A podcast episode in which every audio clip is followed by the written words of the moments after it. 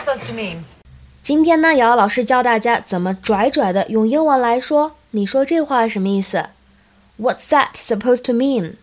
What's that supposed to mean? What's that supposed to mean?